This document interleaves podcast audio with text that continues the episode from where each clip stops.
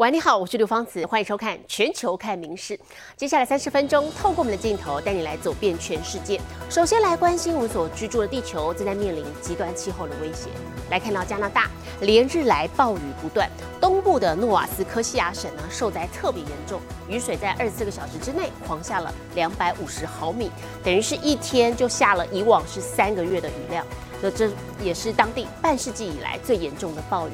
好多桥梁、道路被冲毁，住宅区也淹水了，失踪四人，下落不明。滚滚泥流奔腾而下，一旁就是住宅区，场面十分惊险。加拿大东部诺瓦斯科西亚省暴雨不断，雨水二十四小时内就狂下了两百五十毫米，一天下完了三个月的雨量，这是当地自一九七四年以来最严重的暴雨。救难人员在狂风暴雨中从直升机垂钓而下，抢救困在洪水中的民众，险象环生。暴雨洪水使得道路中断，住宅淹水，多达十九座桥梁被冲坏，铁路也没能幸免。We don't have a number, but this is certainly in the tens of millions, could be in the in the hundreds of millions. 各地灾情惨重，重建之路漫长艰困，当局不得不向外求援。We submitted our initial request for for disaster financial assistance to the federal government last night. 加拿大总理杜鲁道已经承诺会提供援助。截至二十四号，全省仍有高达六百人遭到疏散撤离，两千户没电可用。当局二十九号宣布全省进入紧急状态，预计将持续到八月五号为止。民事新闻陈以婷综合报道。好，另外相当惊险的画面，我们镜头移到中国黑龙江省齐齐哈尔。昨天下午，有一处中学的体育馆屋顶倒塌，下方的学子闪避不及，被活埋，造成十一个人不幸罹难。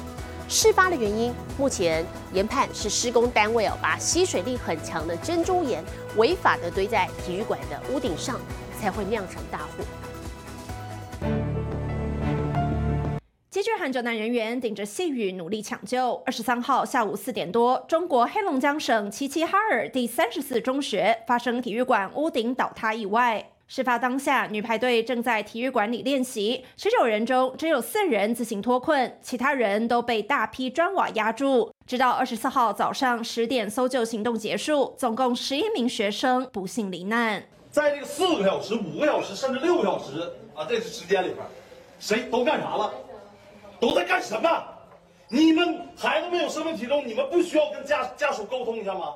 然而，从事发到送医，长达五个多小时，校方或医院迟迟不愿告知具体情况，只有公安盯场，家属焦急万分，却等到孩子回天乏术消息，当场愤怒爆气。这么长时间，没有任何人给我们任何一个消息，没有任何一个工作人员，公安、教育局、街道、政府，没有任何一个工作人员，这个期间。跟我们家属有过任何的沟通。据了解，事故发生原因是体育馆隔壁的综合大楼施工团队违法将吸水力强的建材珍珠岩堆在体育馆屋顶，下雨吸水后重量增加，才压垮屋顶，酿成大祸。民事新闻曾若琪综合报道。近年来，面对中国、北朝鲜等国家的军事威胁越来越升高了。好，在这个附近的日本，到底要怎么样增强自身的防卫能力呢？好，为此啊，当局除了派遣自卫队前往澳洲参加护身军刀联合军演，加强跟各国的合作之外呢，官房长官也要在这个周末视察日本最西端的与那国岛，来跟当地讨论怎么样应应可能爆发的台海军事冲突。日本最西端的与那国岛距离台湾仅一百多公里。面对两岸情势紧张，台湾有事等于日本有事的忧虑日益升高。如何在发生冲突时及时保护西南群岛一带居民安全，成为日本政府重要课题。而官房长官松野博一就于周末亲自飞往与那国岛巡视当地港口，并与地方政府官员讨论新建防空洞和避难设施等相关议题。堅牢で、なおかつ多機能的なシェルター機能も持たせられるようなものを作る必要があるかなと。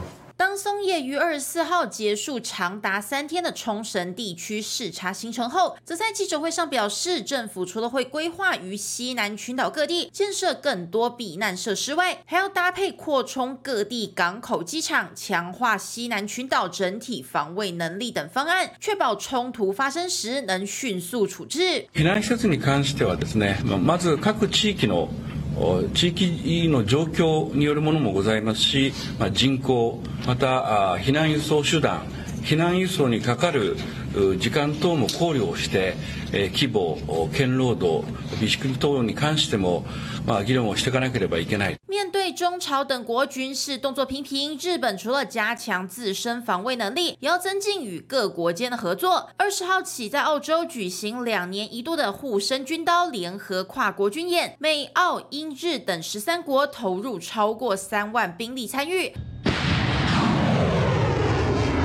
其中，日本陆上自卫队则首次在欧洲进行一二式陆基反舰飞弹的发射训练。防衛省は今後、12式地対艦ミサイルの射程をおよそ1000キロに伸ばす計画で、 相手のミサイル発射基地などを攻撃できる反撃能力を行使するための装備として検討されています。日本预计七月下旬正式公布今年最新的防卫白皮书。据先前公布的草案内容当中，除了强调得以外交手段维持和平、守护人民生命财产安全外，也必须加强反击能力等军事防卫实力。为此，日本在未来五年间必须规划总额来到四十三兆日元的防卫预算。 来达到占 GDP 总额百分之二的目标，防范来自中朝等国的威胁。民事新闻综合报道。好，同样在东北亚，我们来看到是南韩最近收到大量的可疑包裹。根据警方统计，光是过去一个星期，当国已经接到了两千多起可疑国际包裹的通报。那么这类邮件还一度被认为是从台湾寄出的。不过，其实台湾只是转寄，真正的寄件地是中国。那么截至目前为止，这些可疑包裹是还没有发现有任何的攻击事件。好，不过还是要谨慎。南韩的外交部已经要求中国外交部跟相关的部门查明来龙去脉。可疑包裹的信封上清楚标明来自台北、台湾，由中华邮政经手。不过，我驻韩代表处已协助确认，寄到南韩的可疑包裹其实多来自中国，只是透过货转邮的方式经台湾中转寄出。Seoul's foreign ministry has reached out to the Chinese foreign ministry as well as relevant authorities and local governments and requested a confirmation of the details regarding the suspicious packages. The Chinese authorities said they will fully cooperate with the South Korean officials on the matter. 南韩警方表示，过去一周已接获两千多起可疑国际包裹的通报，警方回收了六百七十九件进行调查，其余一千多件确认是误报，而可疑的包裹内容物多为廉价物品，甚或是空包弹，让人匪夷所思。南韩警方则怀疑这些国际包裹可能是刷单诈欺。Police say they're also looking into the possibility of a brushing scam where sellers at online shopping platforms send unordered products to people after illegally acquiring personal information. Such scams are done in order to boost sales and manipulate sellers' ratings on online shopping sites. 据了解，尽管这次是南韩首次发现收到大量疑似是刷单诈欺的包裹，但类似案件早从2020年就已经出现。不过，另一方面，为了防透过国际包裹进行恐攻的可能性，南韩当局不敢掉以轻心，不仅将强化邮件相关安全措施，也将针对问题与相关部会合作。民事新闻综合报道。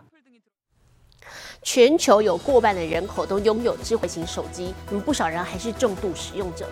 不过，智慧型手机除了上网、听音乐、游戏之外，其实最原始跟最重要的功能还是紧急联络。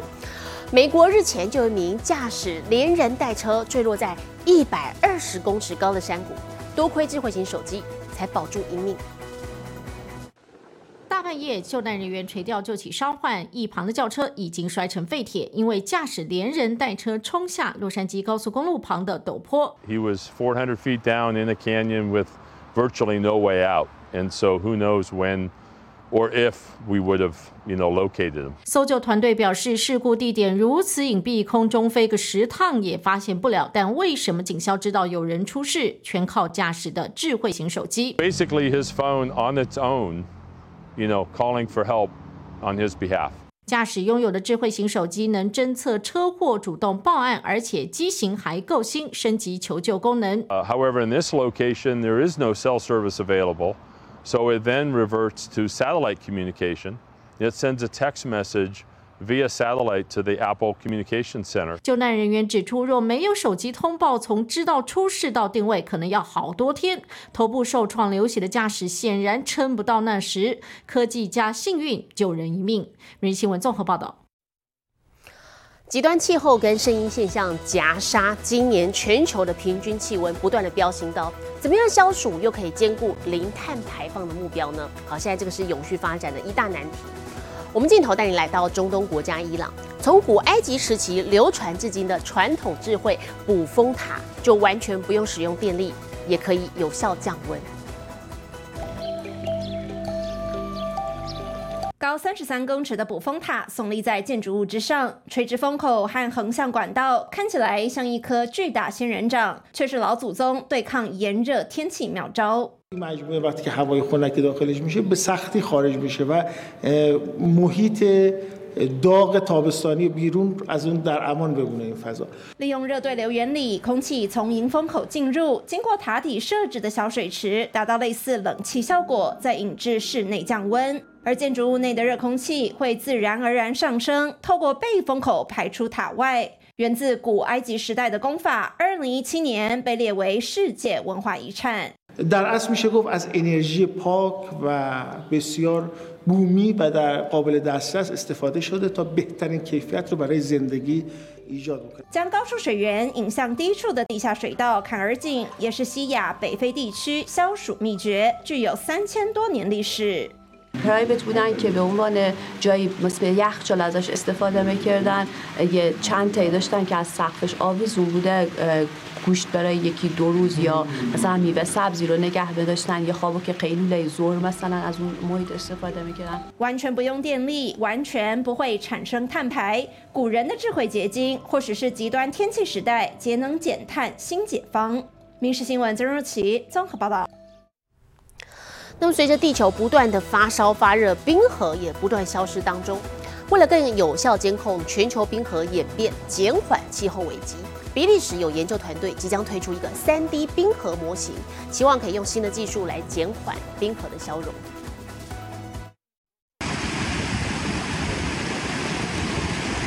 研究指出，在这个世纪结束以前，全球一半的冰川注定消失。今年六月，南极的冰河面积达到有观测记录以来的当月最低，大幅打破先前六月的记录。冰河不断消失，全球暖化陷入不可逆的恶性循环。Because it's white, a lot gets reflected. If then I replace this with a black surface, then a lot of the if you take away the glacier, a lot of the solar energy will be absorbed and there will be even additional warming. 为了更有效地监控全球冰河消融情况，比利时布鲁塞尔自由大学的研究团队宣布，即将推出全新技术，利用 3D 模型来预测并监控全球的冰河。 So 10 years ago or 20 years ago, we didn't know a lot about glaciers. We don't need to go on the glacier. We can, with satellites, we can measure the velocity of the glacier. 有了新技术的辅助，团队希望能更有效率、更准确地监控全球多达二十万条的冰河，从而试图减缓全球气候危机。米氏新闻陈以婷综合报道。 日本传统的食物纳豆，因为富含各种的营养，近年来也成为海内外非常受到欢迎的健康食物。不过它很粘稠，那么 这个气味也相当的刺鼻，所以很多人是退避三舍的。现在就有食品业者发挥创意，把纳豆磨碎成粉，或者是泡在咖啡液里头发酵，让纳豆可以变得更为大众所接受。质地粘稠的褐色纳豆里头富含各种维他命、矿物质及膳食纤维，不仅是日本重要的传统食物，近年来更成为外国人趋之若鹜的健康食材之一。如何让更多人能够接受纳豆，成为食品厂商一大课题。見た目はきな粉っぽいんですけど納豆菌ですよねしっかり生きたまま取れる粉末になってます 经过特殊磨碎处理后的纳豆粉，不仅能撒在各种咸甜食物上，更没有纳豆特殊的气味。在电商网站上推出后，有近两成订单都是来自海外。まあ、そういう健康にもいい発酵食品っていうところを納豆の魅力納豆菌の強さみたいなところを一緒に説明してしっかり伝えられれば可能性は十分にある。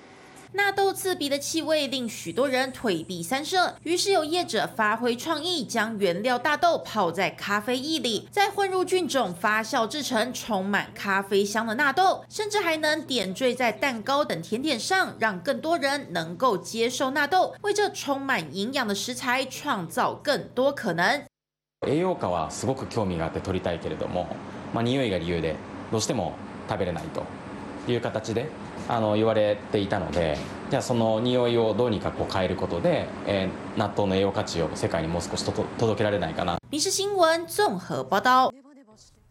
体坛消息来看，MLB 美国职棒大联盟明星赛后呢，大谷翔平他的打击状况非常的火烫，今天出战海盗，击出了本季第三十六发全垒打，中场呢就帮助天使七比五打败了海盗，拿下最近六场比赛的第五胜。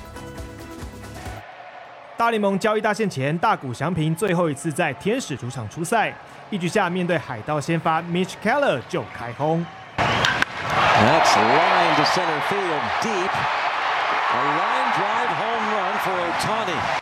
满球数时，大谷逮中一颗九十二英里的卡特球，敲出一发中外野方向追平比数的阳春炮。大谷这发超低空全垒打被球队主帅形容像是在打高尔夫。仰角只有十九度，但击球速数来到一百一十二点九英里，相当于一百八十二公里的飞行速度，只花了三点九九秒就飞出全力打墙外，飞行距离四百一十英尺。Another look. Again, major league leading 36th home run for Otani. 这是大谷本季第三十六轰，依照今年开轰率来看，季末有望上看五十八轰。这场比赛，天使前六局就取得七比一领先。到了后半段，似乎有些松懈，头部之间大摆乌龙，竟免费送分给对手。And now heading home is Pagero, and he's going to score. Pagero heads up, sees the ball get away, and scores. And it's seven to three. 七局上，天使捕手回传球给第二任中继投手 Yak Weber，但球没接好，落在投手丘附近草皮。海盗三垒跑者 Pagero 眼看天使意兴阑珊，趁机偷跑回本垒，兵不血刃得到分数，也让天使主帅看傻了眼。幸好天使这场比赛领先分数够多，全队一共敲出四发全垒打，最终七比五拿下胜利，近六战狂胜五场，胜率维持在五成以上水准。民事新闻综合报道。回到春现场，我们来看电影。上个周末备受瞩目的两出电影啊，分别是《芭比》还有暗黑传记片《奥本海默》，同时盛大开演。那么其中《奥本海默》是拿下了八千零五百万的美元的这个票房好成绩。好，不过《芭比》更胜一筹，两天就海捞了一点五五亿美元，成为周末的票房冠军。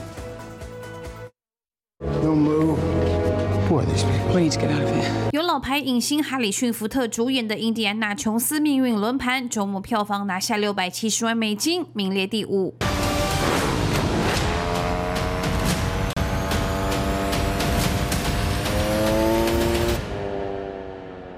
堂哥的《不可能的任务：致命清算》第一章则从上周的冠军宝座跌到第四名，有一千九百五十万美元进账。至于第三名是《自由之声》，报回两千零一十四万美元，屈居第三。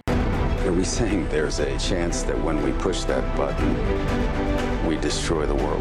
克里斯多夫·诺兰执导英国男星席尼·墨菲饰演主角原子弹之父的暗黑传记片《奥本海默》，周末上映票房则一口气拿到八千五百九十万美元的好成绩。Can I come to your house tonight? Sure. I don't have anything big planned, just a giant blowout party with all the Barbies and planned choreography and a bespoke song. You should stop by.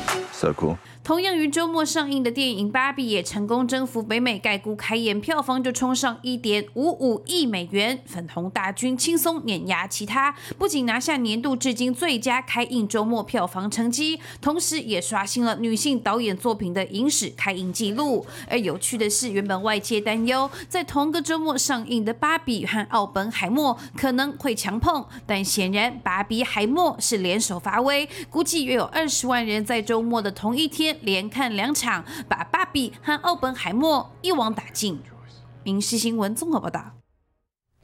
特技飞行这项极限运动啊，身体必须承受非常大的负荷跟精神压力，一般都是男性飞行员的天下。不过，在法国有一位女性特技飞行员，十六岁的时候就考到了飞行执照。那么现在二十五岁的她要参加法国特技飞行锦标赛，啊已经参赛了，而且还拿下铜牌。从驾驶舱俯瞰地球表面，聚精会神翱翔天际。芬妮有清秀脸庞，却在空中杀招连发。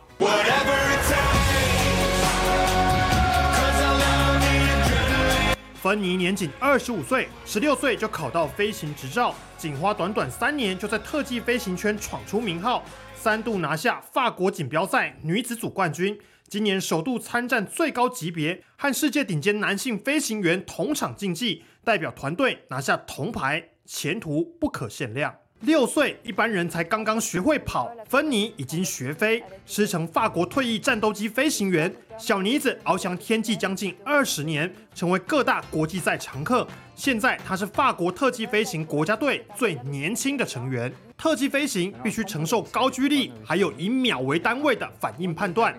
一直以来，飞行员都是男性的天下，但包含芬妮在内，有越来越多女性飞行员闯出名堂。在蔚蓝天际崭露头角。民事新闻综合报道。极端气候持续的发威，各国详细的天气预报，我们交给 AI 主播敏熙。Hello，大家晚安，我是民事 AI 主播明熙。今年第五号台风杜苏芮持续增强，而且路径朝着台湾而来，提醒观众朋友一定要做好防台准备，希望大家一切都平安。接下来来看今天的国际气象消息。位于中亚的内陆国家阿富汗，过去三天因为暴雨引发洪灾与土石流，摧毁上百栋民房，造成至少三十一人死亡，七十四人受伤。其实阿富汗自六月的雨季开始就不断传出伤亡，累计至今已有一百零一人罹难，其中包含四十二名孩童。阿富汗近年多灾多难，联合国人道事务组织四月指出，阿富汗已连续三年干旱。连续两年陷入经济困境，天灾人祸让人民的生活相当艰苦。现在来看国际主要城市的温度：东京、大阪、首尔最低二十四度，最高三十四度；新加坡、雅加达、河内最低二十六度，最高三十三度；吉隆坡、马尼拉、新德里最低二十五度，最高三十五度。纽约、洛杉矶、芝加哥最低十九度，最高三十四度；伦敦、巴黎、莫斯科最低十三度，最高二十五度。更多关于台风的最新动向以及国内外重要新闻，请大家持续锁定《民视各节新闻》。我是敏熙，接下来把现场交给主播。我是刘芳慈，感谢您今天的收听，也请持续收听我们各节 Podcast，带给您最新最及时的新闻。